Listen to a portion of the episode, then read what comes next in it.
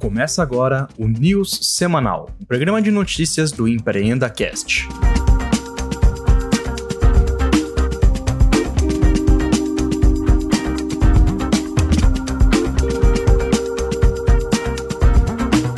Fala galera do Empreenda Cast, tudo bom? Começando aí mais uma news semanal. Tô aqui com o Pietro da Ficha. Fala Pietro, tudo bom? Fala Léo, tudo bem? Mais uma semana. Léo, tô começando a ficar com medo. Porque assim, o pessoal vai falar que toda semana a gente fala a mesma coisa. É China, Estados Unidos, é XP, é TikTok. A gente tem que começar a inventar notícia diferente.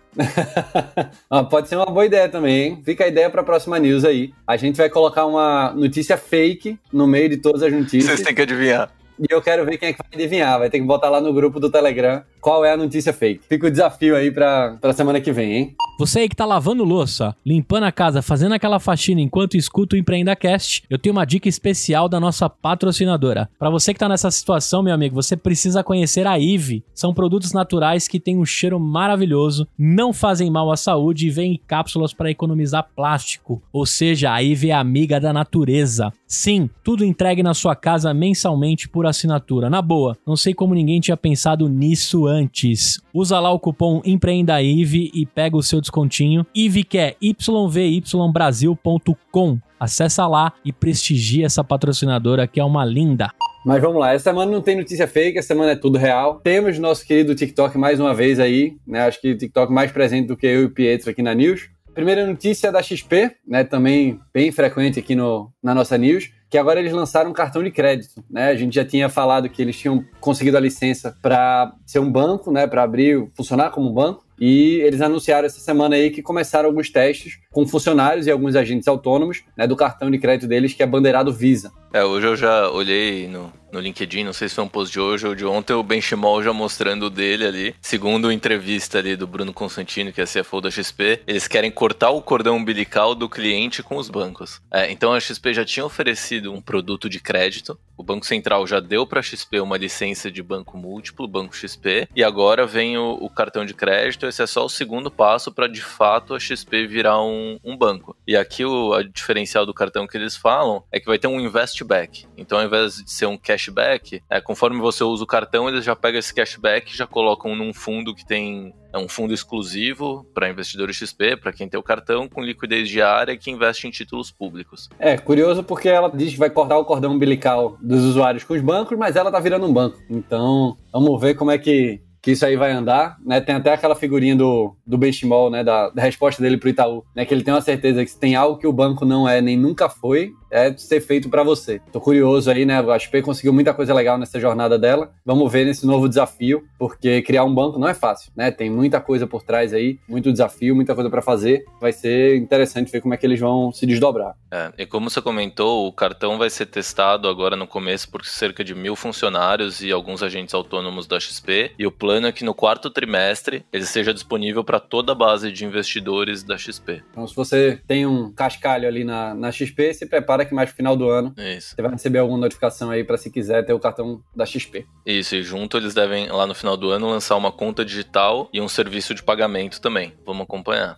Bom, a próxima notícia, né, a gente sai do Brasil um pouquinho, vai para a China, né, a gente vai falar do Ant Financial, né, que é a maior fintech do mundo, né, que é dona do Alipay, né, que tem como o Jack Ma, né, como dono, planejando aí seu processo IPO nas bolsas de Hong Kong e Xangai. A Ant Financial, ela, ela é um terço detida pelo Alibaba, ela é dona do Alipay, que é só lembrando, é um dos dois aplicativos dominantes lá na China. Você tem o, o WeChat, que é da Tencent, tem o Alipay, que é da Alibaba. O Alipay começou muito focado nos vendedores ali da plataforma do Alibaba, então começou muito pela ponta do empreendedor, do pequeno e médio empreendedor da empresa, e o WeChat foi pelo lado B2C, né, pelo lado WhatsApp, mas os dois acabaram meio que dominando o mercado, e ele tem de acordo com os últimos levantamentos, é, dentro do Alipay tem mais de 1,3 bilhão de clientes é muita gente. Então, na, na China, todo mundo que usa tem os dois, né? São dois sistemas fechados, eles não se conversam entre si. E a Ant Financial já é a, a maior fintech do mundo. No mercado privado, nas últimas captações, é, girou em torno de um valor de 150 bilhões de dólares. E segundo especialistas, é, segundo bankers aqui na verdade, o valor estimado da Ant Financial é de 200 bilhões de dólares. Eu acho que deve sair a um preço um pouco maior do que isso, tá? Porque de fato é um, um ativo muito hypado ali. E eles começaram o processo paralelo em duas bolsas, tanto na bolsa de Hong Kong quanto na bolsa de Xangai. E ali na bolsa de Xangai,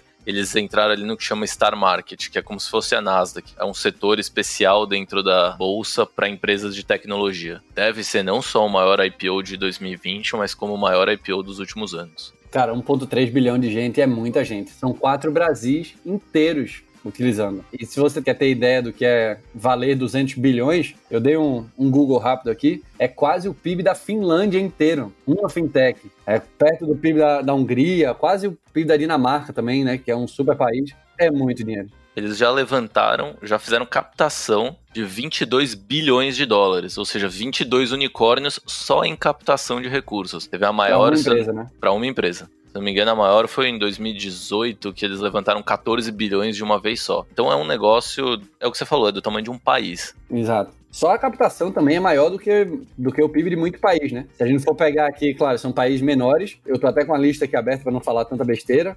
mas, cara, tem uma cacetada de país que o PIB é menor do que 22 bilhões, viu? É, os caras são realmente gigantescos. E fica a expectativa aí, né, que do maior IPO do ano, lá em Hong Kong e Xangai.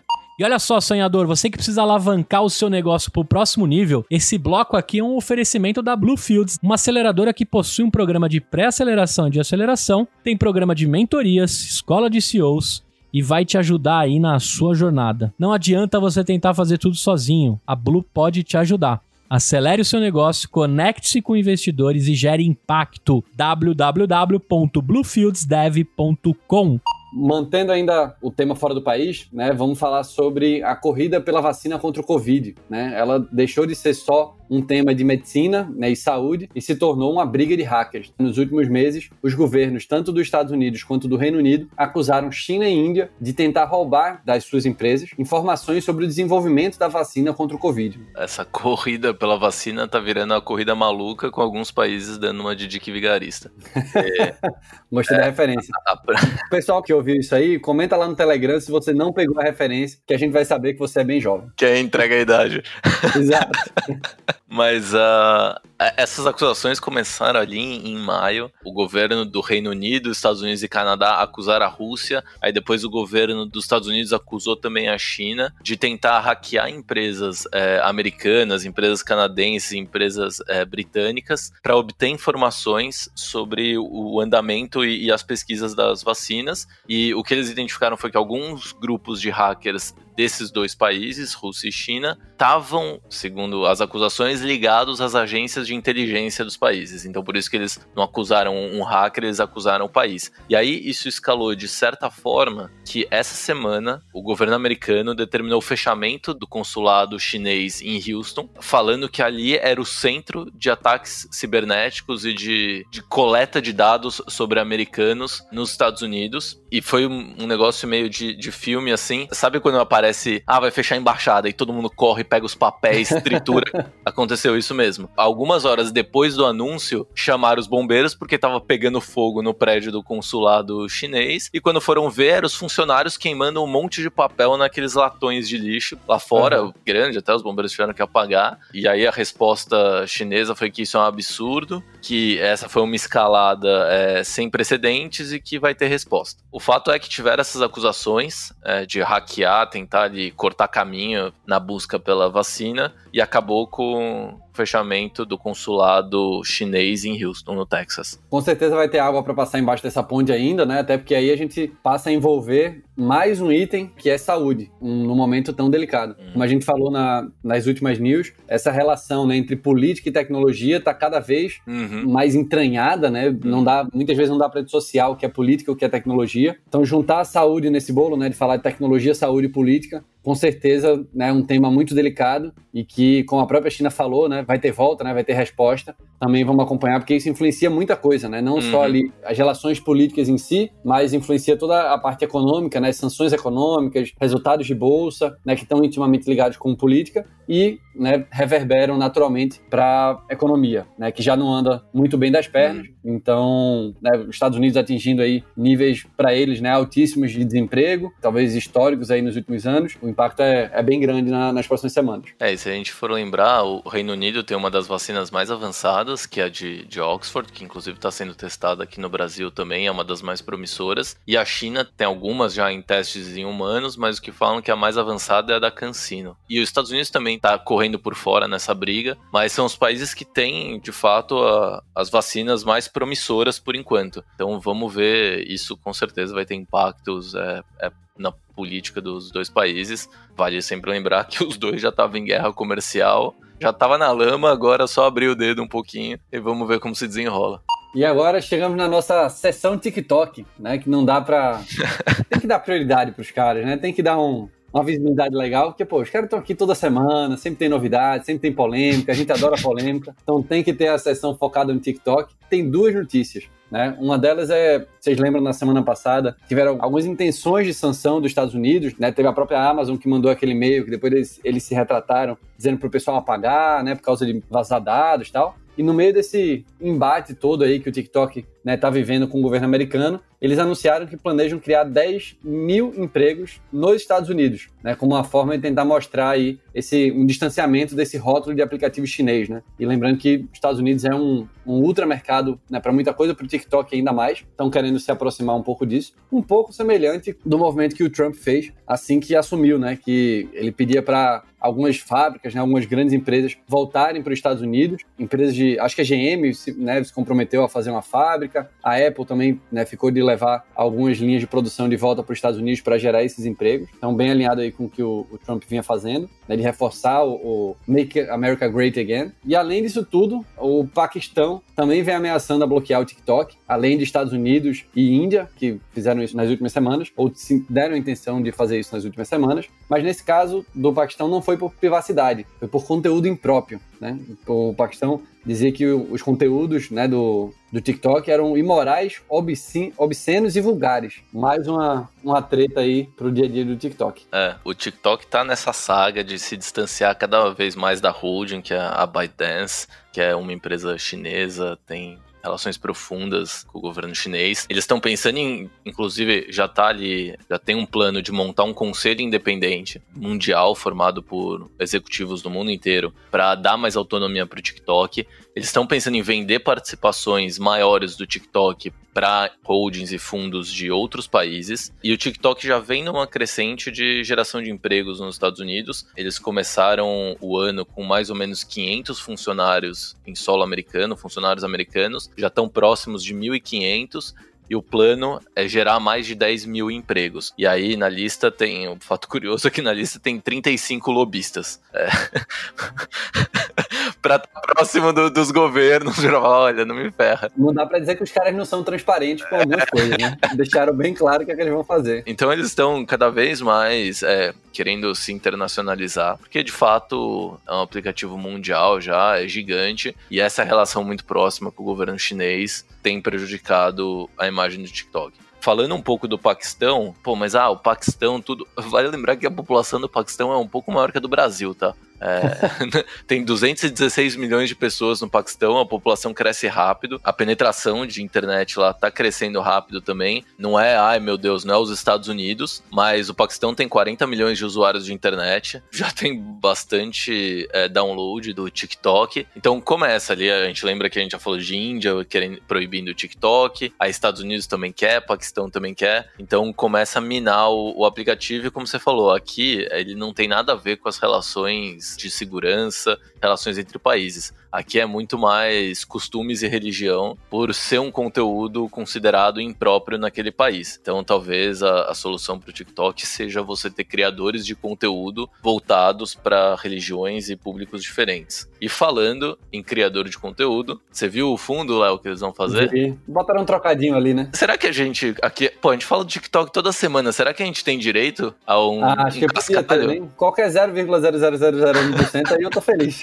pra quem não tá entendendo o que a gente tá falando, o TikTok anunciou um fundo de 200 milhões de dólares para incentivar criadores de conteúdos nos Estados Unidos. Aquelas pessoas que ainda estão no começo, ainda não tem uma base sólida, ainda não tem patrocinadores, mas que querem viver de TikTok. Então nos Estados Unidos eles vão apoiar com dinheiro essas pessoas para dar uma renda mínima. Hoje o TikTok ele já tem ali um, um fundo um pouco menor que, que ajuda isso. E ele também já faz a ponte entre marcas e influenciadores. Ele tem super bem mapeado ali quem influencia em qual público e indica quando alguma marca quer atingir esse público. Então, vamos ver aqui como cresce, porque eles estão no final pagando para as pessoas criarem conteúdo dentro do TikTok. É o grande ponto deles, né? Se ele tá tendo essas, essas sanções de todos os lados, né? Tem tentado se defender o máximo possível, né? Quem não lembra, a gente falou também aqui, eles contrataram o Kevin Mayer, né? Que era como CEO do TikTok, né? O Kevin Mayer era da Disney, então do Disney Plus, se eu não me engano. Então eles estão tentando aí fazer é, algumas iniciativas para manter, né? O, o pessoal envolvido aí com o TikTok. Teve até uma campanha que rolou no, no próprio, tanto no TikTok quanto no Instagram, com a hashtag que eu me esqueci o, a hashtag agora, mas que eram os criadores de conteúdo pedindo para que o TikTok fosse mantido, né? Que eles não sofressem essa uhum, sanção. Uhum. Porque do mesmo jeito que tem usuários hoje que são Instagrammers, né? Que são influenciadores no Instagram e dependem dessa plataforma para sua receita, né? Para tudo. Já tem muita gente no TikTok também dependendo disso, né? Então, se o TikTok for proibido, né? Tiver algum tipo de sanção em relação a isso, eles vão perder uma boa parte da audiência da receita uhum. que eles tem hoje. Então é. tem também muita coisa aí para passar. E mal posso esperar pela sessão do TikTok da semana que vem, porque se a gente tem uma certeza na vida é que o TikTok vai estar na nossa news semanal da próxima semana. Eu queria lembrar, Léo, o TikTok tem 26 milhões de usuários nos Estados Unidos. E aqui na, nas pesquisas que a gente estava fazendo para News, eles têm já um fundo de 50 milhões que chama Creative Learning Fund, que é focado a apresentar a plataforma para professores. E já tem mais de mil professores só nos Estados Unidos usando a plataforma. Acho que a gente falou num dos primeiros episódios que uma das intenções do TikTok é se tornar uma plataforma de EAD, para que o, essa nova geração que gosta de ver tudo em vídeo TikTok, para que ela consiga aprender por lá também. Então, o plano do TikTok é ser muito maior do que uma, uma rede social de vídeos engraçados. Olha só, sonhador, quero te fazer um convite. O nosso grupo no Telegram tá bombando. Já somos quase mil empreendedores. Quero te fazer um convite. O link tá aqui no feed ou no link do blog. Você pode acessar também pedindo pra gente via direct do Instagram. Então vem pro nosso grupo no Telegram, encontre um sócio, encontre parceiros, valide o seu negócio e tenha apoio. Não importa em qual canto do Brasil você tá, sempre estaremos conectados na maior comunidade empreendedora da podosfera. Chega aí, sonhador, tô te esperando.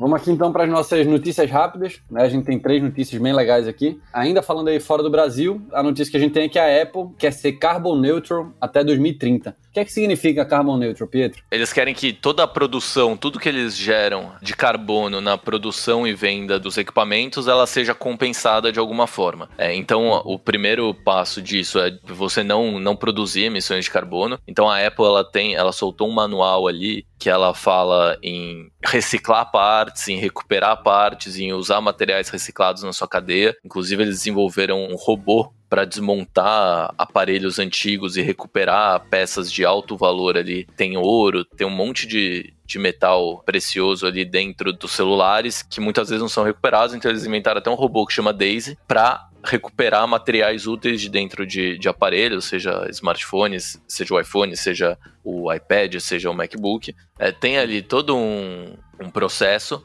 para eles reduzirem a emissão e compensar o que ainda é emitido. Vale lembrar que o, a sede da Apple lá, aquela redonda, bonita, em Cupertino, que a XP se baseou lá para o XP Villa, ela já se propõe a não consumir energia não renovável. Ele tem painel solares ali dentro, tem formas de gerar é, energia, então ali já é autossustentável energia. Agora a Apple quer levar isso para a cadeia inteira dela de produção de, de equipamentos. Mas tem dois pontos legais também para complementar aqui. É, um deles é que a Apple já recebe né, algumas avaliações bem positivas aí do Greenpeace, tem recebido nos últimos anos, né, por causa desse esforço de limitar o, o impacto das suas operações. E uma outra coisa, que aí, né, por ser alto consumidor do YouTube, vê muito review e unboxing de celular, nesse último uhum. lançamento que a Apple fez, eles não vão mandar junto dos celulares os carregadores. Então você vai comprar o celular, vai vir só o celular. Não vai vir mais o carregador, não vem mais cabo nem nada. As primeiras reações foram, ué, mas como é que eu vou carregar o celular? E aí o MKBHD, que é um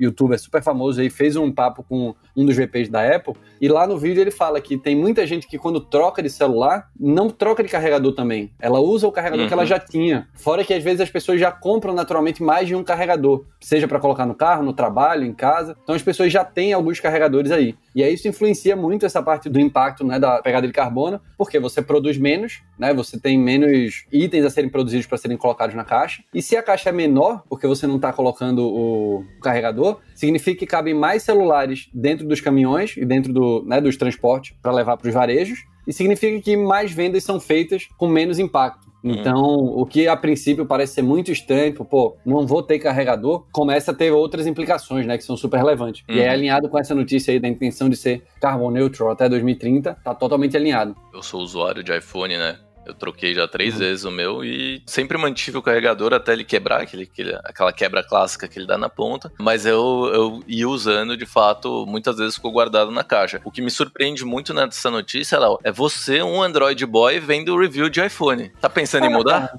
Não, não, jamais, jamais. É só pra gente conhecer, né? Ver o que é que. Ah, entendi. Na verdade, eu tô vendo o que é que a Apple tá copiando o Android. Entendeu? entendi, entendi. É isso. Mas tá, tá tudo bem, porque é paz e amor, cara. Cada. Todo mundo tem livre escolha, né? Pode fazer o que quiser aí, não é. tem problema. Eu achei que você tava Mas, pensando em comprar um iPhone. Não, não, não, não. Eu parei de beber, né? Então tá tudo certo aqui. Não tô, não tô mais decidindo isso, não. Brincadeira, hein, galera? Ninguém vem me criticar aí no grupo, não, que Apple é legal. Android só é melhor, mas tudo bem. Vamos lá para mais uma notícia. O Itaú comprou uma participação na Lynx. Chegou aí a uma, uma, participação superior a 5% na Lynx. E aí, Pedro, fala um pouquinho pra gente por que, que é tão importante essa notícia, se 5% é relativamente muito pouco, né, para uma empresa. 5% é pouco, mas já é algo relevante para um investidor só em uma empresa aberta, então você tem que comunicar ao mercado que você fez essa aquisição.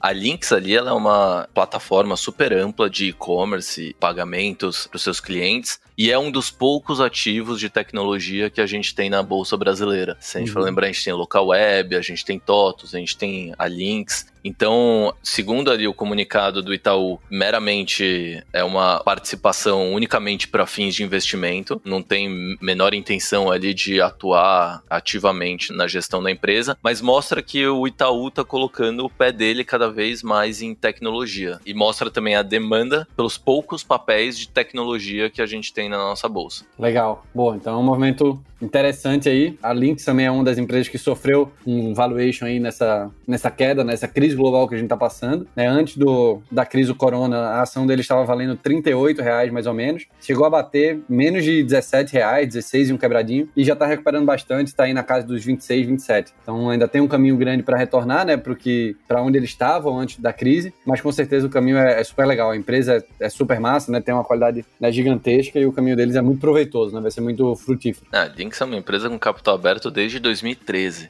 Então nem se falava em startup no Brasil ainda direito. E a Lynx já, já tinha capital aberto.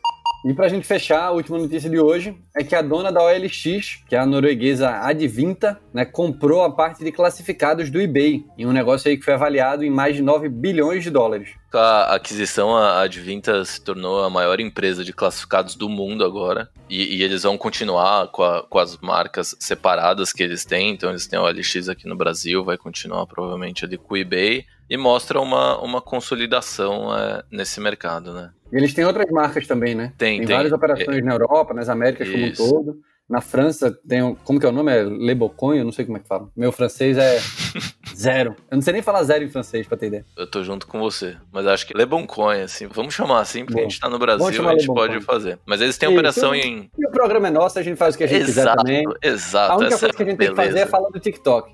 é isso, é isso. É a nossa única obrigação semanal aqui é falar do TikTok. Mas a Advinta tá em mais de 20 países, a Europa é o principal mercado deles, uma receita estimada de 1.8 bi de dólar e um EBITDA ali de 600 milhões de dólares. É bom dinheiro. Um belo resultado. Eu acho que se eu mostrar isso aqui pro meu chefe, ele né, vai abrir um sorriso. Chegamos aí ao final de mais um início semanal, mais um com o TikTok. Não vou cansar de fazer essa piada nunca mais. E no dia que o TikTok não estiver aqui, vocês vão ouvir uma música de choro que o nosso editor vai colocar. É, e é isso. Chegando mais um final de semana. Brigadão, Pietro. Valeu pela ajuda, foi massa. Reforçando aí a galera que não conhece o EmpreendaCast, não ouviu os outros formatos. Tem entrevista, mesa redonda, pílula de conteúdo. E o Pietro também fala um pouquinho da Fischer aí. Antes disso, Léo, queria falar que se algum dos ouvintes conhece alguém no TikTok, por favor, nos apresente, Isso. porque a gente tá em busca de duas coisas. Uma, mais informações e outra, patrocínio. O TikTok patrocina a gente. Todas essas informações a gente tem lá no, no Instagram e no nosso site da Fischer, arroba FischerVB no Instagram, fischervb.com no site. Se inscreve lá na nossa news, que se você não é muito de notícia em podcast, a gente também tem a news escrita por e-mail para você, bonitinho. Boa. E eu, ó, acabei de abrir aqui o, o Twitter enquanto você tava falando e tô lançando a campanha aí TikTok patrocina o Empreenda Cash. Boa. O pessoal vai lá, dá uma retweetada, ajuda a gente. Deus ajuda quem seja madruga. Valeu, galera. Mais uma semana. Valeu e tchau!